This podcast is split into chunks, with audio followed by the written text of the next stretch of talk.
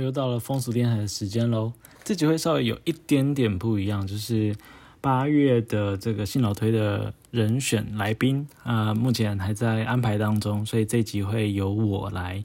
自己来聊，跟你们对谈，跟你们聊。然后形式也稍微有点不一样，就是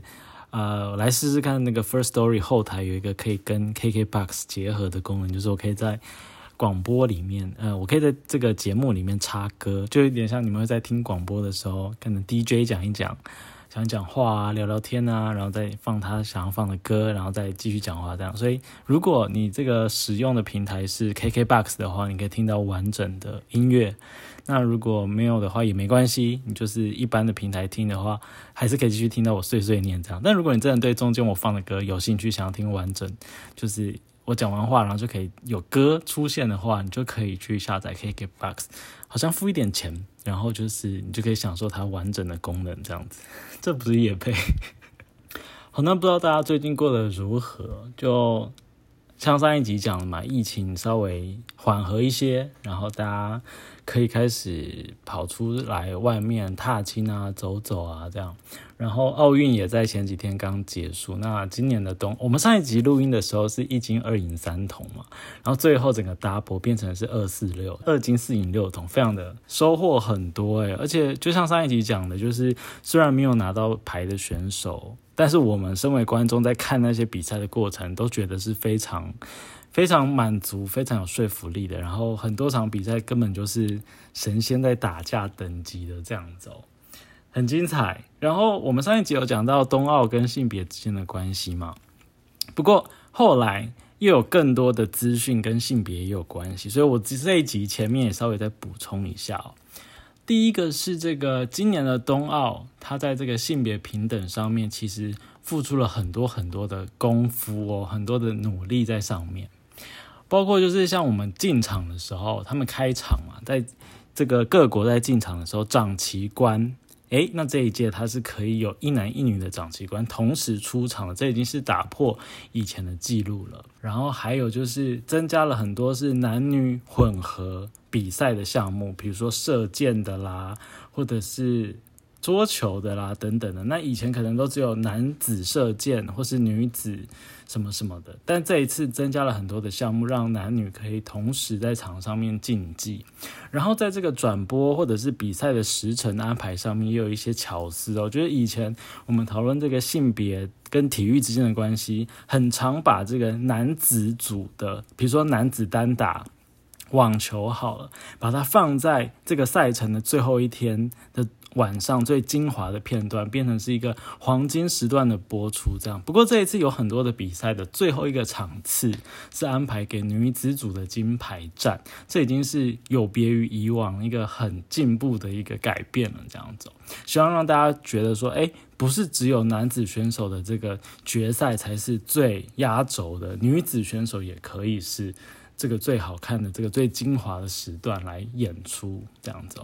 关于同志的部分，我们上一集有稍微聊到嘛，就是说这一届有很多出柜的同志，然后对于体育界同志的平权界付出了很多的心力。那我们这一集稍微再讲一下，就是大家可能都已经知道，就是这个 Jordan Window，呃，小时候在柬埔寨出生的嘛，然后他被美国的男同志的爸爸收养，然后他这一次在这个跳水的决赛那一场我有看，就非常的精彩。就他跟另外一个也是大家就是讨论度非常非常热烈的，就是英国跳水选手 Tom Daly，他们有一起在决赛场合 PK，然后所以一个是被同志的爸爸收养的这个小孩，然后另外一个是在场上就是呃可能在休息的时候或是在观众席上看比赛的时候就会来织毛线做毛衣的这个 Tom Daly，。这两个讨论度真的是非常高，而且非常的吸睛哦，就是这个就是很好看这样，然后。这 Tom Daly 他本身是这个出柜的男同志选手，然后也说他这个为公益啊、为同志平权付出之外，他的老公、他的先生，他也是很知名的人物，就是呃，不知道大家知不知道《自由大道》Milk 这个很经典的一个讲同志平权美国这个运动史上的电影，他先生就是这个电影的这个编剧。然后在这个二零零八年的时候获得奥斯卡金像奖的最佳原创剧本，所以等于说这个跳水英国的跳水选手跟她的老公都是非常有这个来头的人物，这样子。那更不用说这个王麒麟跟李阳他们在场上场下这个 CP 之间的这个互动，也是让不少的这种腐女心整个大爆发这样子。他们也在多次的这个受访的时候就说，其实打羽球啊，这个呃混呃这个混合的这个搭配，双打的搭配，其实就是要像情侣一样，就是有东西要沟通啊，要讲出来啊，互相的体谅，互相的包容，互相的合作这样。所以他也不避讳，大家就是把它当成是呃球场上的情侣来看待这样。所以这算是一个蛮蛮值得大家去效法的一个互动模式吧。对。好，所以这是关于奥运的补充。不知道如果你喜欢上一个人、恋上一个人的时候，你是被他的哪一个地方、哪一个部分，或是哪一个特质给吸引的？像刚这个法兰黛的《受宠若惊》里面，我觉得他把这个身体的感觉，把它很柔的把它唱出来。比如说这个像温暖冬衣包住我身体。然后温柔的夜景低吟着绚丽，或者是最后那几句英文的歌词哦，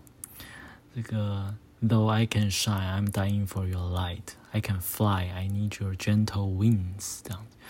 就是一个很美很美的画面，就是一边唱，然后一边可以感受的出来这样子。最近看了几部电影，然后。啊，都跟这个三人行有关系。有些听众一定都看过，尤其像是这个《夏日之恋》这个楚服，这个呃，这个新浪潮派里面一个很知名的一个导演，他的这个《夏日之恋》这个作品，或者是《巴黎初体验》哦，这三部我都是在两天内把它很密集，然后很畅快的把它看完。很好看呢，像那个巴黎初体验，他在讲的是这个，在一九六八年那时候巴黎有那个学生运动嘛，然后啊，当时啊，这个哎，我这样会爆雷怎么办？我 不管了，反正这是很经典的电影，大家应该要看过，预设大家有看过，然后 我简单讲一下哈，就是那时候是就是有有点像是，比如说这个我们野草莓啊，或者是更早以前的时候那个。也准备要解严戒严那段时间，这个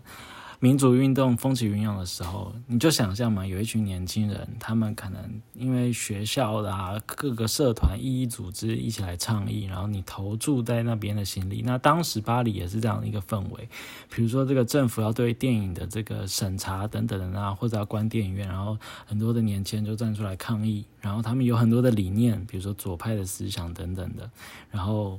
呃，里面的主角就是在这样的背景之下产生的。这些电影里面，我想一想，《巴黎初体验》它是两男一女的组合，有一个男生他加入就是一对情侣的这个组合里面，然后跟他们一起倡议，然后住在这个情侣的家里面，然后他们那一段日子非常的就天天行乐，然后。我觉得电影非拍的非常非常的美，有一些有一些画面感觉是如诗如画的感觉，然后你也可以感觉得到，就是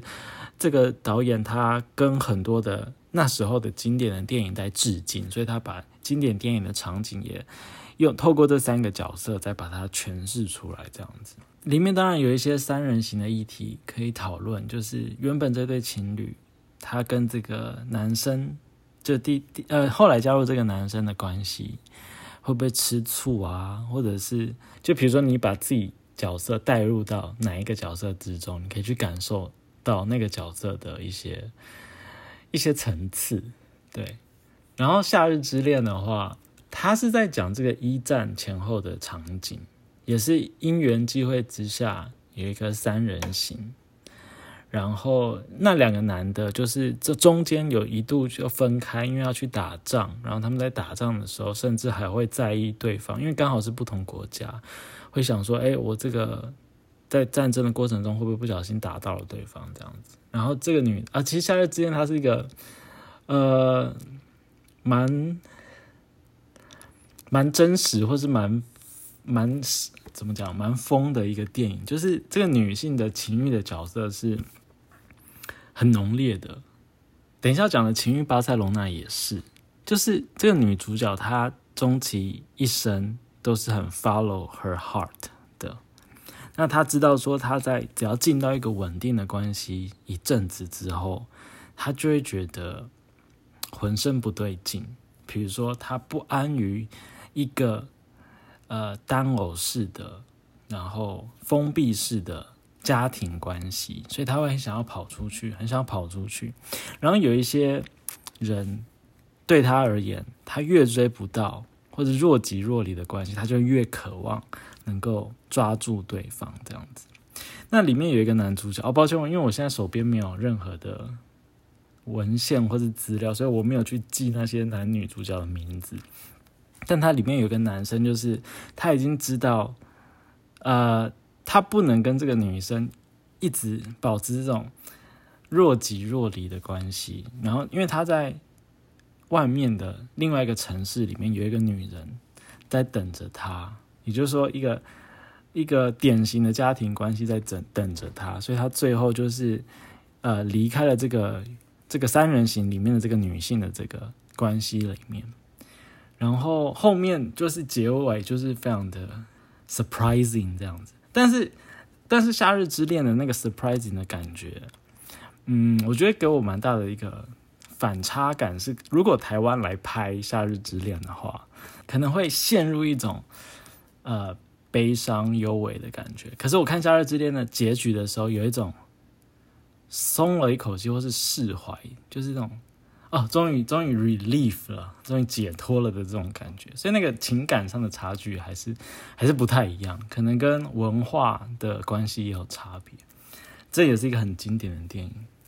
好，然后再来就是《情欲巴塞隆纳》哦，这个导演他是有一个欧洲三部曲，然后因为我是第一次看他的作品，那我是先从他这一部开始看，也是很美，我觉得这三部一起看真的是很畅快。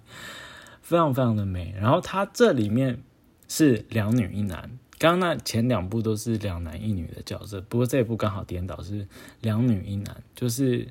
呃女生就是闺蜜之间一起到巴塞罗那去旅行，然后遇到了一个男生，然后这个男生非常的很厉害，他很懂这些调情狩猎的方式，然后分别让这两个女生就是对他都很有感觉。然后它里面有一个女生的角色，就跟《夏日之恋》一样，有一些选择需要去处理。她是要选择这个家庭的，就是进入到稳定的关系里面呢，还是要追求这个内心的这个激情、这个 passion、这个些狂野这样子。然后另外一个轴线是这个这个男生他本身也有一个前妻，然后这个前妻跟他，然后还有另外一个女生，他们在一起的那一段时光，其实是最。Productive 的生产力最高的，他们在这个房子地下室的暗房去冲洗照片啊，然后那个前妻也带给这个女女性，这个女其中一个女主角很多的这个创作上的灵感等等。那时候的关系其实是最，你会觉得说，哎，她是最有样、最有光光泽吗？就是她是非常的，哎，我我词汇太少了，非常的这个蓬勃发展的那个关系就对。不过。这个这样的关系也面临到跟《夏日之恋》同样的关系，是那个女主角，她觉得在这个关系里面有一种闷闷的，就是有种奇怪的，就是稳定不下来这个感觉。她还是想要出去闯闯，但她自己也知道，说她出去闯的时候，她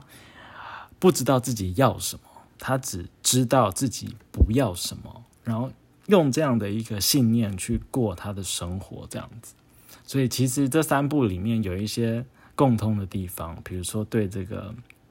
爱人的定义，然后三人行里面这这三部都不是在讲背叛等等，而是他们三个人之间，他们彼此的试着去用不同的方式去看待我们传统的这个两人关系。也就是说，在这个三人关系里面，他们试图的去定位彼此，然后去把这个爱怎么样去放在。彼此的身上，然后我觉得这个是当然，里面或多或少有时候可能你跟其中一方呃单独相处的时候，或者是有一些情欲上的交流，然后呃另外一个人可能会有吃醋啊，或是等等情感出现。不过他们也不必会把吃醋的这个情感就是表达出来。他他带给我的这个启发是说，他们是因为很认真的看待彼此的关系，所以才在这个三人的关系里面，然后好好的来 share 那一份 life，他们那一段生活，那一段的这个人生的这个历程，这样子，所以我觉得很棒，真的很棒。然后我是用什么哈密 video 看的，所以因为就是很很棒，这个没有接叶配的叶配这样。对，然后就是推荐给大家。然后我我现在前面的这个电脑里面，我有打开我的 Evernote，就是一个可以做这个随笔手札杂记的一个一个平台。然后我发现我在研究所时期的时候，那时候真的很很疯，或者是很 productive。就是你现在回想起来，因为我现在已经在工作了，然后。那个下班时间，那些生产的东西几乎都都没有了。我我才发现，原来我那个 Evernote 里面有一个有一个这个笔记笔记区，里面很多的这个随便写的手札。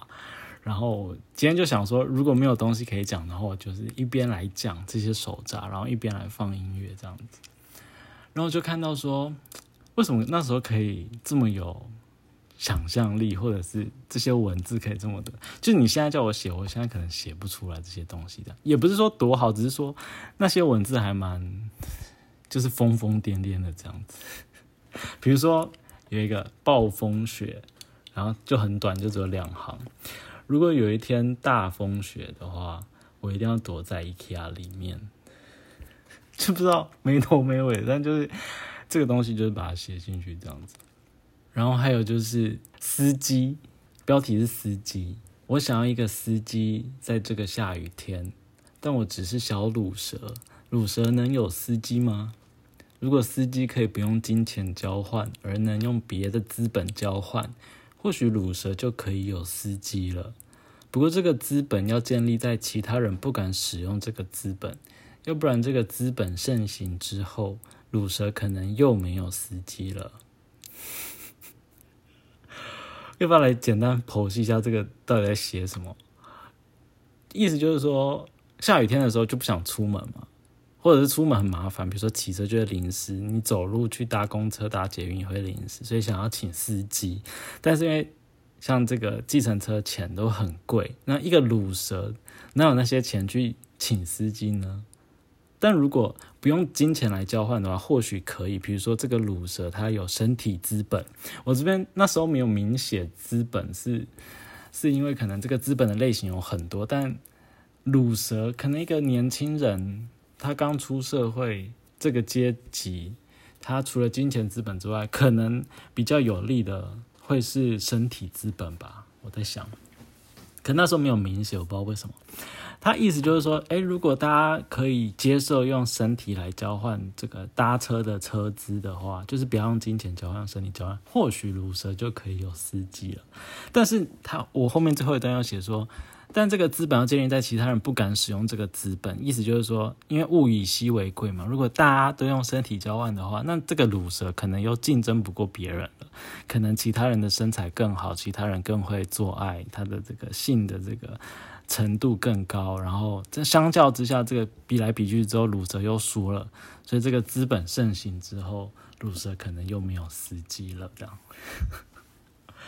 还有什么文章呢？有一个是 X，好，这个叉叉的这个 X，这首歌好难，歌词也很难，跟酷儿一样难哦。因为那时候在读这个性别研究所的时候，读到一些酷儿理论，然后觉得很难。然后接下来就是歌词。当命运之轮转动，再次交手，上升的变成失落，让对与错重新来过。越接近意志背后，越是自我，没有极限的骚动。时间经过，一切依旧。blah blah blah blah blah。然后这是 Hush 的一首歌的歌词。接下来我们就来听一下 Hush 的这首 X。刚刚在听这首歌的时候，研究所那时期的生活，就一幕一幕的就在脑海中就是重现了。比如说，这个在夜晚的时候，就可以很自由自在的在城市里面奔跑。这个奔跑当然是这个想象界的奔跑了，意思就是驰骋在这个夜晚的宁静的街道里面。这样出社会工作之后，就没有这个时间可以做这些事情，对吧？就是晚上你会觉得是很丰富的一段时间，比如说很多灵感跑出来啊，或者是。你你在外面去感受这个安静的城市的一些一些东西，这样子，比如说河滨啊，或者是街街道巷弄啊，有一些可能还会有一些野猫啊跑出来跟你喵喵喵，或者是呃，因为平常红绿灯都会 working 嘛，可是你晚上的时候它可能就会变成是闪烁的这样子，然后白天的时候可能就可以睡到中午。然后起来，有一搭没一搭的啃着吐司啊，睡眼惺忪的穿着吊嘎出去买个东西，然后，然后在这打理好自己之后，下午到一家可能喜欢的咖啡厅，然后把看的文献就拿出来看，或者是约受访者访谈，然后打资料、打报告，或者是到研究室打报告，这样，然后跟。同班同学一起瞎混聊天，然后在还没那么晚的晚上，可能九点十点的时候约约炮啊等等的，就是那时候是一个非常 productive。今天一直用这个字，一一段时光，对啊，就是想到想到这样，看到这些那个 Evernote 里面的这个杂技，然后听到 Hush 的歌，然后想到那段时光，这样子。其实还有一些最近的一些性别时事新闻，可是我不知道最近资讯量太大还是怎样，或者是因为这这这些事情还在这个公说公有理，婆说婆有理的阶段，所以我我的大脑好像有意识的想要抗拒去评论或者是去定位这些东西，所以我现在只是很简单的把这些名词讲出来就好了。意思就是说，哎，其实我们这个新闻站是有接收到这个讯号，但是我们没有要做评论这样子。吴亦凡嘛，他的这个呃被很多女性控告这个性侵的事件，就是持续在发酵。然后像阿里巴巴这个大企业里面有好像有一些不成文的文化，这个迎新里面要有很多性的互动，其实有点像之前我们某一集有讨论这个。我们台湾有一些大学或者是科技大学，他们在迎新的时候有一些这个互动，是非常的跟性有关的，然后可能会让有一些参与者觉得没有那么舒服。那阿里巴巴这件事情也是一样，然后他们的股价最近整个大崩跌，这样，所以可以这样说，这个性的文化，然后性的讨论度，现在已经是。舆论开始会检视的喽，就是说，以前可能可以蒙混过关，或者是大家觉得说啊，这就是这个常态文化嘛，大家就摸摸鼻子吞一下，然后忍一下就好了。没有没有没有这回事，现在大家已经对这个性的这个忍受度或者是关注度已经提升到，就是它是一个重要事件了，所以已经不能让这种，呃，你成这个诠释。这个地利之变等等的情况，你去对其他人做这个跟性有关的这个不舒服的事情，那现在大家会检视了，所以这这两个例子就让我们知道说，哎，现在就是各国都有这样的一个情形在发生。那当然，大家也可以继续在讨论了，就是说我们对于性的这个检视，有时候好像会变得是公版，就是一个公式化的条约，甚至有时候舆论的声音会大于当事人的声音，这反而是一个。过犹不及，呃，应该说这是一个，反而是一个过头的现象，也最近也在产生了。这样，那当然就是很多的立场，然后不同的人去检视同样一个文本的时候，会得到不同的答案。然后还有就是拜登，拜登他的这个儿子的呃私密影像被外流了，然后呃，目前看到的是许多新闻是在说啊，原来你儿子这么淫乱等等的情况，变成是。呃，受害者就是这个拜登的儿子，他的影像被被外流嘛，照理说他是受害者，可是大家却不是在指责 啊，这也是老掉牙，就大家不是在指责这个外流的这整个过程，这些这些共犯结构等等，而是在指责这个当事人说，哦，你这很淫乱啊，等等的，然后进而就是对他父亲可能就说，啊，你这个总统是不是这个位置上面有问题等等的情况这样，所以这也是跟性有关的时事，但是这个时事就是很常发生，然后对。就是就是，我们前面很多集也讨论过了，就是这个性是影响外流，一来是说这个真正的加害人是谁，大家要去思考；然后二来就是说，我们对于性的这个文化可不可以多一点的醒思？就是啊，就这个污名啊，就就算你你的影像被外流好了，我们社会有没有可以更进一步的，就是说，哦，觉得。这个其实就就也没什么，就是性嘛，然后大家就是都会有一些，都都会有一些情趣，或者是有一些性的癖好。那性的癖好可能每个人不一样，然后只要这些不是建立在你对他人的剥削的情况下面的话，那可能你就外流出去，可能就是出个糗啊等等的情况，用这种比较平常心的态度来面对它，也许就是期待了未来可以是朝这个这个方向再去思考的这样子。然后再来就许兰芳跟这个呃有家庭关系的成员们之间，也是一个三人之间的，可是这跟我们刚刚前一个 part 聊的电影是不一样的嘛，因为当中有人知情，有人不知情，这样就不像是我们刚刚电影里面提到这个三人行，那他们之间的这些呃。证据啦、论述、攻防啊，都还在进行当中。然后当事人之间也也跳出来说，也澄清啦，或者是交给司法单位再去做进一步的去判断，到底谁说的才是对的等等的。这件事情也在进行当中。那这几个都是最近的时事，这样子。好，所以我这个风俗电台还是很称职的，把时事有把它放在这一集里面记录下来哦。对。然后最后我们再来念几篇杂记，那这一集就差不多可以下班了。这样 一箱又一箱的记忆，又能怎么整理？搬要怎么搬走？可能只剩下利益抽样或随机抽样了吧？抽到什么看什么，思绪涌进，遥想当年。我想就还是大批大批的放着吧。直到有一天搬家了，他们又被堆叠、被搬走、再被放置。哦，这篇有感觉，觉得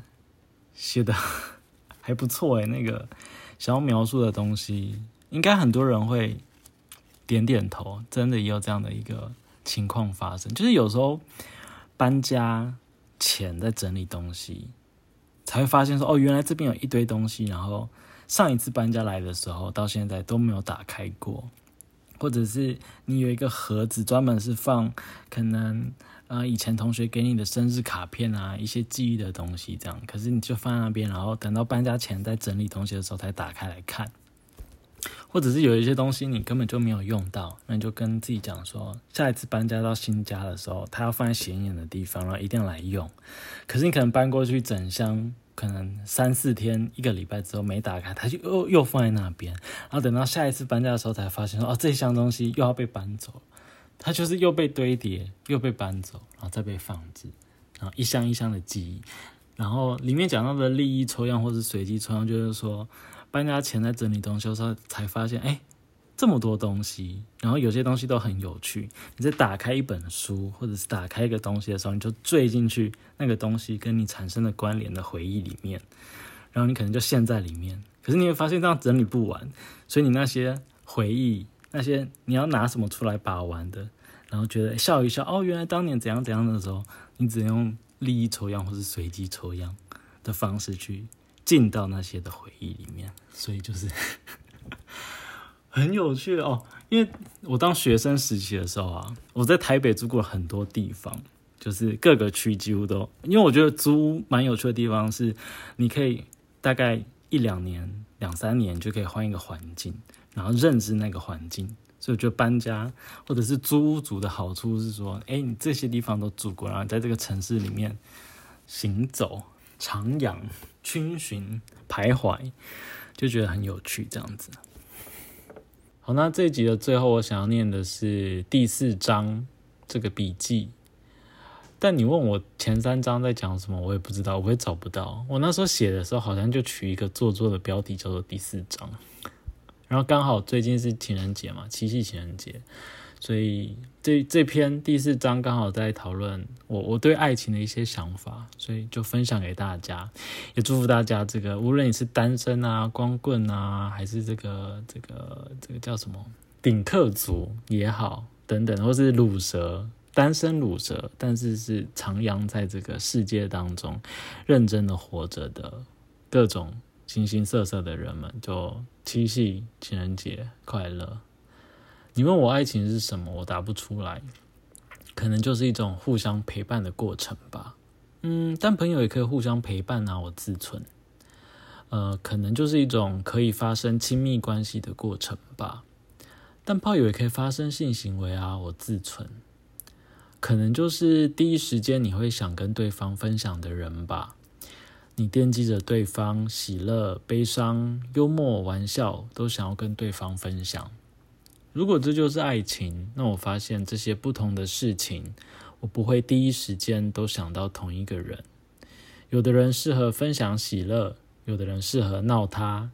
有的人适合跟他有激情的性，有的人适合简单的陪伴。如果这就是爱情，那我同时会有很多个爱情。一种不是单偶恋的爱情，一种不绑住爱跟性的情。那你们呢？对你们觉得这个爱情对你而言的定义，或者是那个过程是什么呢？欢迎就是跟我分享。最后，我们就来听，你看刚刚这样子讲一讲之后，到底什么是爱情呢？就突然这样啪这样子问一个人，我昨天也随便 Q 一些人，他说这是太难回答了吧，对吧？真的很难回答。我们来问问蔡健雅，问问他说什么是爱情？他可能会说，嗯，越来越不懂哎。随着这个年纪的转换，年纪的不同，可能会有不同的答案。所以，我们这期风俗电台就在这个蔡健雅的越来越不懂，然后也祝福大家这个青。青涩的也好，或者是这个炽烈的、深刻的也好，认真认份的小资族，在这个社会上面努力的生活着的人都好，就是大家七夕情人节快乐。